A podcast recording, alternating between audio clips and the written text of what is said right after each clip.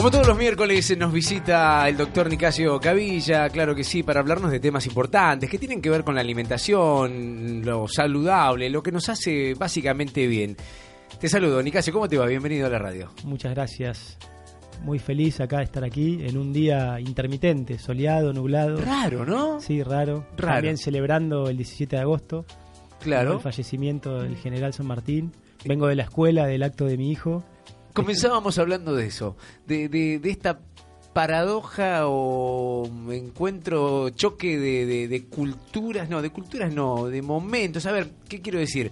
Los chicos están computarizados, saben mucho de tecnología y sin embargo los actos siguen siendo como cuando nosotros íbamos al colegio. Sí. Con los problemas de micrófono, de audio, con el telón que en vez de subir baja, con Sí. los nenes que se confunde lo que van a decir. Que es raro, ¿no? ¿no? No porque quiera cambiarlo, simplemente me llamó la atención. Sí, Hoy también me pasó lo mismo. Hoy me quedó una frase muy buena ¿no? del general San Martín que decía, seamos libres, que lo demás no importa. Viste, al final los chicos pusieron esa frase y me, me dejó reflexionando. Eh, y, y- y- y no sé si, si, si lo- fue parte del acto de, de tu niño, pero las máximas redactadas para su hija realmente llaman la atención. No, impresionante, sí. Impresionante. Oh, Yo las traje para, para después analizarlas.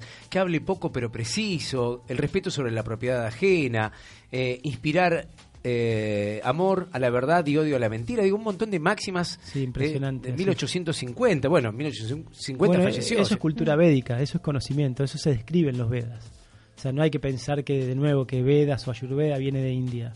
Esa las máximas a su hija Merceditas eh, es bien de cultura védica, bien de vida civilizada. O sea, de qué forma una persona civilizada actúa. Claro. Digamos, es cultura. Es cultura. Principios, sobre Exactamente, la Ayurveda describe los principios. Tenemos diferentes naturalezas, ¿no? O sea, por ejemplo, las mujeres tienen su naturaleza, tienen sus características. Entonces, eh, la cultura védica determina de qué forma debe actuar una mujer, así de qué forma actúa una dama y de qué forma actúa un caballero. O sea, existen diferencias. No es que uno es mejor que el otro. Claro, No, no estamos claro. diciendo eso, pero sí hay diferencias. Claro. Entonces está bien determinado, los Vedas describen cómo debe actuar una dama, ¿no? Un poco a colación de lo que estaban hablando más temprano. De la histeria. Cómo- De, de la histeria, cómo debe, cómo debe actuar un caballero. ¿Y qué, cómo, cómo es esto? Más o menos, eh, Ivana nos contaba esto de, de- del útero, estaba muy relacionada a la mujer, la histeria, y no hacia el hombre, o no tanto. ¿Qué, cómo? Claro, eso, la palabra histérica viene de ístero, ¿no? Ístero significa eh, útero, en- en- no sé si es en griego o en latín. Entonces hace alusión a esta tendencia, digamos, más acentuada en las mujeres, ¿no? Que portan de un útero de querer llamar la atención. Recién O decías sea, algo. La palabra histérica, bueno, la, la- la tomó Sigmund Freud, ¿no? Para describir el famoso caso de Ana O. O sea, era una chica, digamos que una señora que no podía mover el brazo. No podía mover el brazo o no podía caminar, no sé, no, no recuerdo bien, pero imagínate, en esa época, siglo XIX, en Austria, Sí. o sea, no, no poder mover un brazo llamaba notablemente la atención. O cualquier cosa que hacemos para llamar la atención, pero esta persona cuando la hipnotizaban podían perfectamente, Wow. bajo hipnosis, movía perfectamente el brazo o caminaba. Entonces ahí Freud se preguntaba, bueno, ¿qué hay en esta persona? Y ahí empezó a desarrollar toda la teoría de la histeria. Pero básicamente significa eso, cualquier actividad que realizamos para llamar la atención. Que, que en la sociedad griega, digamos, era como típico, más característico de- del femenino. Claro. Pero hoy en día en la sociedad moderna, digamos, Se han intercambiado los roles. decíamos, eh, el Ayurveda explica que todos nosotros tenemos, vieron como la, la teoría del Tao, del Yin y el Yang. Sí. No sé si vieron el símbolo, digamos que tenés en la Sí. parte Un negra, un de puntito- mal. o sea, un puntito blanco en la parte negra y un puntito negro en la parte blanca. Entonces, esto es lo mismo nosotros. Nosotros como hombres también tenemos un lado femenino, también tenemos nuestra energía femenina, ¿no? El Yin y el Yang. Eh, y las mujeres también tienen su energía masculina. Entonces hoy en la, en la sociedad moderna, hablando de esta falta de, de cultura o de guía adecuada, hoy en día está como muy mezclado. Tenemos mujeres que predominan su energía masculina y hombres en donde predomina su energía femenina. Deberíamos agrandar en el nuevo símbolo del yin and yang eh, los puntitos chiquitos, hacerlos un poco más grandes, ¿no? Ya a esta Sí, altura hoy, de la hoy vida. en día, la, eh, claro, en esta sociedad realmente eh, se necesita mucha amplitud, mucha amplitud para romper estos paradigmas, porque si vos estás leyendo las máximas de San Martín a su hija, uno puede decir eso es cultura. Digamos, pero bueno, aplicando eso a tiempo, lugar y circunstancia, hoy en día cualquier joven lee eso o cualquier chica de 15 años lee eso y dice, ah, no, era un ridículo San Martín. o sea, en este contexto. Sí, sí, sí. Claro. Queda ridículo. Entonces, ¿de qué forma nosotros adaptamos esos principios a la sociedad de hoy? Que básicamente lo que trae la cultura es eh, felicidad, tranquilidad, que todos vivamos en paz, respeto por el otro, orden. ese es el sentido, digamos, del Veda, del conocimiento, de la respeto Respeto por el otro, pero y hay que tener respeto por uno, en principio. No, el problema es que hoy nadie tiene respeto por uno mismo y entonces ¿qué va a tener por el otro? Claro, sí, es tal cual. Uno no puede dar lo que no tiene, ¿no? Si uno no tiene amor propio, no puede tener amor por el otro. Eso es así. Es verdad. Eh, Buen comienzo de, la charla, pero bueno, eh, nos convoca el Ayurveda, los cuatro pilares. Eh, hablamos, lo recordamos, eh, el pilar uno que tenía que ver con el orden, básicamente, el pilar dos que tenía que ver con beber, ingerir líquidos en, la, comida. o no, una hora antes, una hora después, o si lo vas a hacer que sean a temperatura más bien tibio, caliente. tibio, caliente, exactamente. Esos fueron eh, los dos primeros Muy pilares. bien, ¿cómo está este equipo? Estamos por ¿eh? vamos por el tercero. Sin soplar ahí, ya lo, recuerda, me encanta. el tercero. es que es muy interesante. Aprendió hoy la fórmula del agua bendita, estoy también sorprendido, impresionante. Sí, sí, yo le enseñé la fórmula del agua bendita. ¿Cuál es la fórmula? Porque la fórmula del agua es H2O. Sí. Y la del agua bendita es H Dios. Oh. me encantó, me encantó, me encantó. No, está aprendiendo el doctor conmigo porque yo tengo ciertos conocimientos, doctor, que yo se los voy a pasar. Muchas gracias. Entonces, bueno, tercer pilar, esto de los alimentos crudos. No mezclar simultáneamente alimentos crudos con cocidos. O sea, discúlpenme, la hamburguesita con tomate y lechuga cruda no va en el ayurveda, eh, el bifecito con ensalada o la milanesita de soja con ensalada, no o eh, fruta en una preparación cocida. o las ensaladas de, no sé, fideos eh, las ensaladas de fideo con tomates. No, por favor, oyentes, no.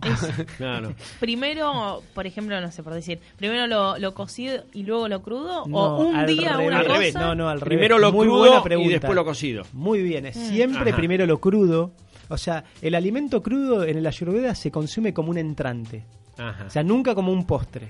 Yo siempre, o sea, lo voy a consumir antes que el cocido y no simultáneamente, aunque no tampoco significa que tengo que esperar. No es que me como una ensalada de verduras crudas, espero media hora y me como el plato principal. No, vos te puedes comer el último bocado de la ensalada y acto seguido el próximo bocado viene eh, el cocido. Ah, y ahora salta la pregunta que me hacen siempre. Eh, pero doctor, en el estómago se mezcla todo. ¿Qué tiene que ver? ¿Y? qué le contestas vos? Entonces, bueno, yo le digo, yo le digo, sí, así le hago un toque. De... No, sí, no me preguntes eso. Que no está. No, no. Eh, eh, es natural, porque esa es una visión, digamos, físico-química de la medicina. Como decíamos antes, el ayurveda tiene una visión energética. ¿Se acuerdan cuando hablábamos de los atributos? Entonces, habíamos dicho que la digestión tampoco se come crudo a la noche. Por eso, ¿por qué? Porque la digestión dijimos que es fuego.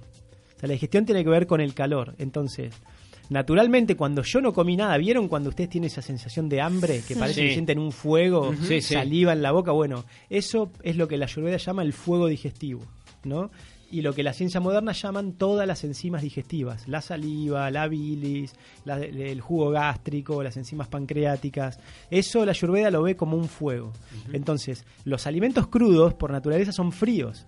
Entonces, naturalmente necesitan más fuego para ser digeridos.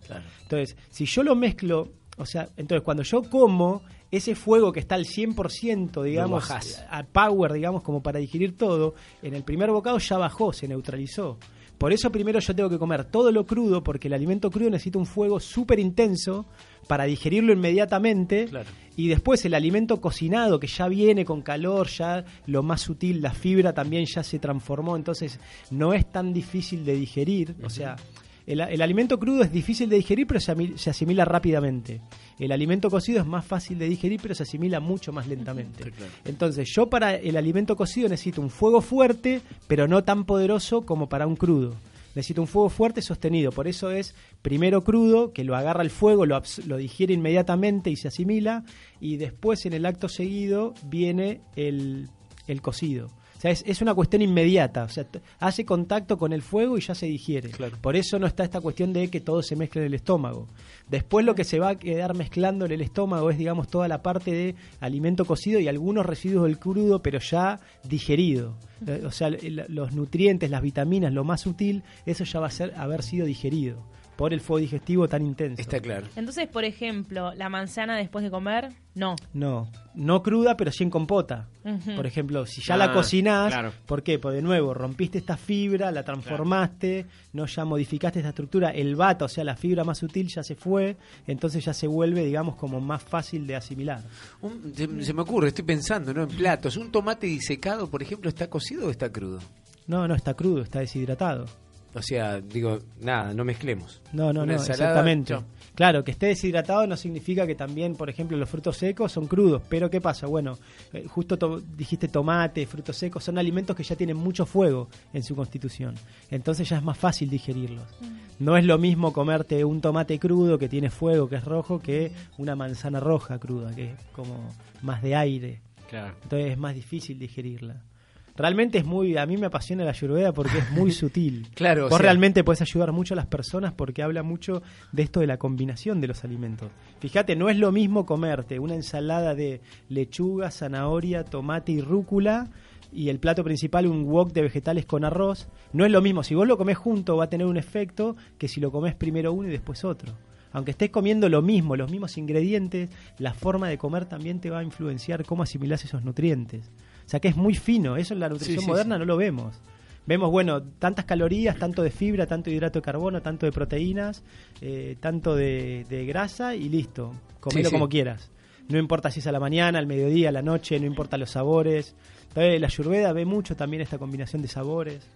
Cuando terminemos esto de los pilares podemos empezar a hablar de los diferentes sabores, qué puedo combinar, qué, qué, va con qué, qué no. Eh, mucha información. Sí, porque me iba a adelantar. ¿eh? Me iba a adelantar y le iba a preguntar, por ejemplo, eh, zapallo hervido y carne. ¿Se puede verdura y carne? Sí, o sea, eh, esto es lo que dijimos. Zapallo hervido es un alimento de tierra, ¿no? Rico en hidrato de carbono. Mm. Carne también es un alimento de tierra, rico en proteína.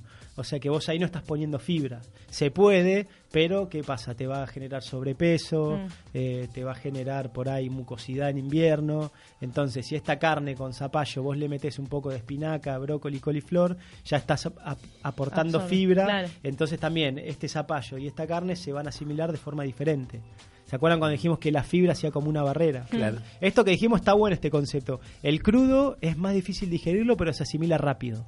El cocido, en cambio, es más o sea, es más fácil digerirlo, pero se asimila lentamente. Y esto es muy importante, lo de lento. O sea, es muy importante para el cuerpo. O sea, hoy en día estamos comiendo tan poca fibra, digamos que estresamos nuestro cuerpo porque ingresan nutrientes de forma muy rápida. Y esto genera diabetes, genera sobrepeso, ¿no? Genera trastornos en el colon, digamos que yo, cáncer de colon, colon irritable, eh, colitis ulcerosa, un montón de patologías que cada vez son más prevalentes. Tengo una pregunta que me parece que puede ser interesante. Eh, está bueno, eh, pero creo que también uno, sin darse cuenta, por la vida que lleva, traga. Exactamente. Y no y no come despacito, que es mucho más importante, masticarlo, el sabor. bueno, estoy, sorprendido, él puede ser serio también. Sí, sí que soy serio. En realidad soy serio, pero me disfrazo de cómico. Es una caja de bandeja. No, pero de verdad, eh, yo me, he dado cuenta observándome a mí mismo que cuando yo como muy apurado, tengo problemas. No digerís bien, claro. Porque aparte. La, digestión empieza con los ojos, digamos. Sí. Después, o sea, en la cultura védica se comía con la mano derecha. O sea, es que también cuando lo tocas, también ahí estimulás la producción de jugos digestivos. Pero nosotros, bueno, ponemos un bocado, lo llevamos a la boca y sí, la masticación es fundamental. Por eso hay una técnica, ¿no? Que yo digo, bueno, pónganse un bocado en la boca, dejen el tenedor en la mesa, mastiquen, mastiquen vuelvan a agarrar el tenedor. Viste que nosotros no lo, no lo largás por nada el tenedor. no, no, lo entrego. Ahí. No lo entrego hasta que no termine el plato, viste, y queda. Entonces, y yo estudié perito mercantil, tenor de libros. Imagínate. Había unos dibujitos, ¿no? ¿Se acuerdan que, hacían como una parodia de esto? Esos dibujitos amarillos, ¿no? Todo que, siempre que comían hacían así como que tragaban. Claro. Tal cual, el, no masticar bien también causa indigestión. Sí. Y no prestar atención, lo que dijimos al principio, estar concentrado. Pues la ayurveda dice, el alimento sin digerir, o sea, alimentos sin digerir y conocimiento sin utilizar, ambos son venenosos. ¿No? Entonces, el conocimiento sin utilizar, o sea, te aumenta el ego, y el alimento sin digerir genera toxinas. Entonces, ¿qué hay que hacer para no, no, no tener alimentos sin digerir? La ayuda dice, coma la cantidad de alimentos que pueda digerir. Y la única forma de darte cuenta la cantidad de alimentos que puedes digerir es comiendo tranquilo, concentrado, masticando bien. Si no, fija que te sobrealimentás. Y es muy probable que comas menos si comes más lento. Imagínate almorzar y hacer un debate de política o de fútbol. Hablamos de eso hoy. De ver televisión, por ejemplo. O ver, televisión y hablando, ¿no? Sí, sí, sí. Entonces ya perdés el foco, perdés el foco de lo que estás comiendo y en la pasión de la discusión, el fervor, se estimula más, más los fugos digestivos. Terminás entonces tenés hambre y después cuando baja todo eso, sí te das cuenta que comiste más de lo que puedes asimilar. No me acuerdo si comí, servime más por las dudas. Sí, sí, sí, claro, claro. No, porque de hecho cuando uno, por ejemplo, justamente no mastica y, va tragando, te queda todo un bolo. Claro. Estás sí o sí tomar algo. Claro. Y ahí ya claro, estás perdiendo. Si no es la digestión, tal cual, el estómago se distiende. Entonces Nombraste la palabra bolo, sí. Esto, el estómago, digamos, es como un músculo en un sentido. Entonces tiene reflejos, o sea, lo que llama el reflejo de saciedad. Cuando el estómago se distiende, porque ya recibió alimento, manda una señal al sistema nervioso central y dice, ok, no tengo más hambre. Hasta acá. Hasta acá. Pero ¿qué pasa? Ese reflejo, digamos, se va como corriendo el límite. Entonces se estira el estómago y manda la señal. Después, ¿no? Con el tiempo, como ve que con esa señal siguen, siguen comiendo, entonces cada vez el reflejo es más tardío. Entonces vos tolerás más cantidad de alimento pero no significa que los digieras. Hablabas de, eh, en uno de los puntos, en el primero del orden de las cosas y que eh, por ahí para en el medio de un almuerzo y una cena, por ahí tomar líquido básicamente para no, picotear. No picotear. ¿Hasta cuánto es un picoteo? ¿Se puede evaluar? Digo, a ver, me como tres galletitas, ¿ya estoy picoteando? es un re, es un mega picoteo. claro, pelota.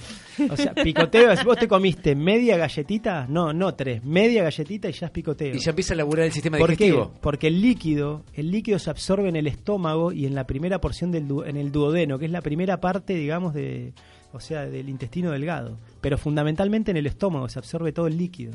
Entonces, eso no activa el hígado páncreas, no activa, digamos, todo, todos los reflejos digestivos que tienen que ver en el intestino delgado. Pero un sólido sí, un sólido va a pasar al intestino delgado. Entonces ya te activa el sistema digestivo, entonces ahí ya perdió tiempo de regeneración. Entonces cuando lo necesitas no va a estar regenerado al 100%. el mate es líquido, básicamente. ¿no? el mate me Parece una obviedad lo que pregunto, pero digo, por las dudas consulto. O sea, el, mate, la cuestión está la cuestión de la mateína, que es como, como una cafe, es una especie de cafeína, es de la familia de la cafeína, es un estimulante del sistema nervioso central. O sea, tomar mate es similar a tomar café. O sea, estimula, da una energía, estimula el sistema nervioso central. Entonces uno se parece que está más enérgico, pero en realidad está más activo mentalmente. No es que tiene más azúcar en el cuerpo. Pero después viene el, como una especie de bajón también. Cuando uno toma café, sí, sí, uno se acelera y al rato... Hoy en día vemos hablando de la paradoja de la sociedad moderna, mucha gente toma café durante el día y a la noche necesitan tomar una pastilla para dormir. Sí, es como va de un lado al otro. Entonces, habría que sacar las dos, el café y todo, entonces para, para equilibrar. Qué grande. El doctor eh, Nicasio Cavilla. Eh, nombro el cuarto pilar. Eh, sí, para la próxima. a eso iba. Y el cuarto pilar es muy importante, hay mucho para hablar de esto, es condimentar bien los alimentos. Mm. Las ah. especias es todo un arte. Qué lindo saber de especias. Era moneda, era moneda de intercambio comercial, las especias, ¿no? ¿Se acuerdan? Te pago en especias. Sí, sí, Después se tergiversó, ¿no? sí, ¿no? Claro. Después se, pero el, la sal, por ejemplo, no hay que abusar, ¿no? No, no, no hay que abusar. vamos a ver tipos de sal. Pero bueno, la semana que viene vamos a estar hablando de todo esto, el arte de condimentar. estamos consumiendo en casa sal del Himalaya. Muy bien, muy bien. Qué, qué, qué saludable todo. ¿Y hay que huele salud a comprarla o se puede comprar acá? se puede comprar acá. Sal de aquí, está buena cuando alguien te molesta. Igual suena cool, viste, de los Himalayas, estás tomando algo de los Himalayas, suena re mística. Sí, sí, Pero en realidad es de acá de los Andes. O sea, es como una cuestión... Ah, es sal de los Andes. Sí, claro, pero, pero sal andina no queda, ¿viste? Como vos decís, sal andina. Mira. En cambio de los Himalayas queda como más asiático. Ah, mira, no, sabía, ¿eh? de verdad que no sabía. De verdad que no, no sabía. Y, No, no, lo llaman sal del Himalaya, pero en realidad se consigue como en, salares de aquí. Igual por ahí alguno las trae del Himalaya, ojo. Eh. no, sé, no sé dónde, dónde la compramos. No sé dónde la compramos. No sé dónde la compramos. Pero es la sal rosada, sí, ya sé. Es una sal rosada que es muy buena. Muy buena, sí. Soy Fernando. ¿Qué beneficios tiene el ayuno y cómo hacerlo? Él dice, dicen que libera el organismo del trabajo, de la digestión y desintoxica. Totalmente, bien ahí. Hola Fernando. Eh, el ayurveda recomienda, cuando uno tiene una dieta limpia, ¿no? ya ayurvédico, está situado en una buena alimentación, hacer eh, por lo menos un ayuno al mes.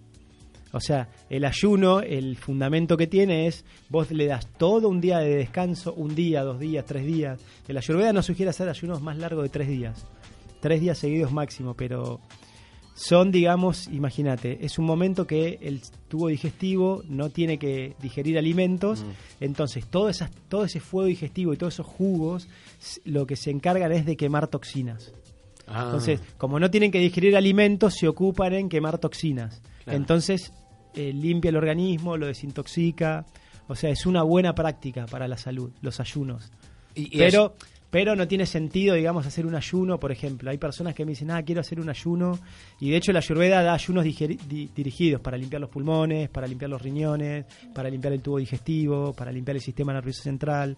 Hay como ayunos, digamos, específicos para cada uno de estos sistemas, pero no tiene sentido hacerlo si vos vas a ayunar un día y al otro día te vas a ir a tomar un helado y torta con... claro, sí, sí, sí y comer, o sea, alimentos que ensucian mucho el cuerpo. Es como el baño del elefante, ¿viste? El, elefante entra a un río, se tira con la trompa agua y después, sale y se tira a tierra. Sí, sí, sí, sí, Sería lo mismo. Qué bárbaro, qué interesante, muy interesante. la, verdad, que sí. Uno, uno, uno va aprendiendo mucho y nunca termina, me parece, de aprender. No, no, no. Por eso, bueno, hoy, hoy una vez por mes doy talleres de cocina. Ah, está bueno. Hoy a la tarde tenemos en nuestro taller de cocina, cocinoterapia, en Sama, Espacio de Equilibrio que lo hacemos una vez por mes. Ya lamentablemente está lleno el cupo, pero es un espacio muy divertido. Me imagino que es lindo. interesante. Eh, y bueno, estamos siempre ahí tratando de difundir esta ciencia, esta práctica médica que realmente es muy simple, todo el mundo lo puede practicar y es y los va a ayudar a aliviar sus dolencias comunes, tener una vida más saludable.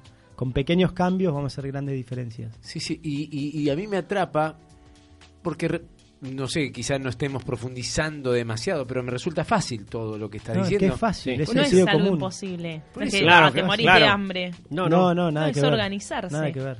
Es así, por eso, por eso llama la atención y convoca y por lo menos. No, no, eh, se ve. Yo tengo pacientes, por ejemplo, que, que son triatletas ¿no? Y están teniendo unos rendimientos, o sea, mejorando sus rendimientos. O sea que no es que uno por tener una dieta ayurvédica no puede hacer deporte o no va a estar bien eh, con fuerza, vitalidad, bien alimentado. Es muy divertido. Uno con una dieta ayurvédica utiliza 70 ingredientes en promedio por mes. O sea, es una dieta mucho más variada, más divertida.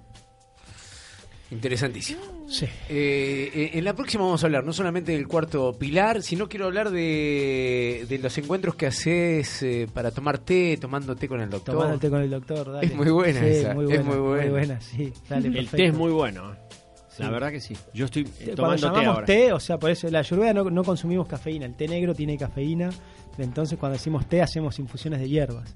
Hoy vos me hiciste un regalo, así como, como el que me regaló Chacha hoy, de diferentes hierbas eh, hacemos diferentes infusiones, blends. Qué lindo. y hablamos de salud, es un espacio para compartir muy lindo. Me, encantaría, en la próxima me, sumo. Si hay lugar, eh, Bien ahí, siempre hay lugar para vos. A vos te hacemos un hueco. Acórrete un poco. Qué Gracias, doctor. Gracias, chicos. Un placer estar con Nicasio Cavilla eh, hablando de Ayurveda y de otras tantísimas cosas que, que hacen bien.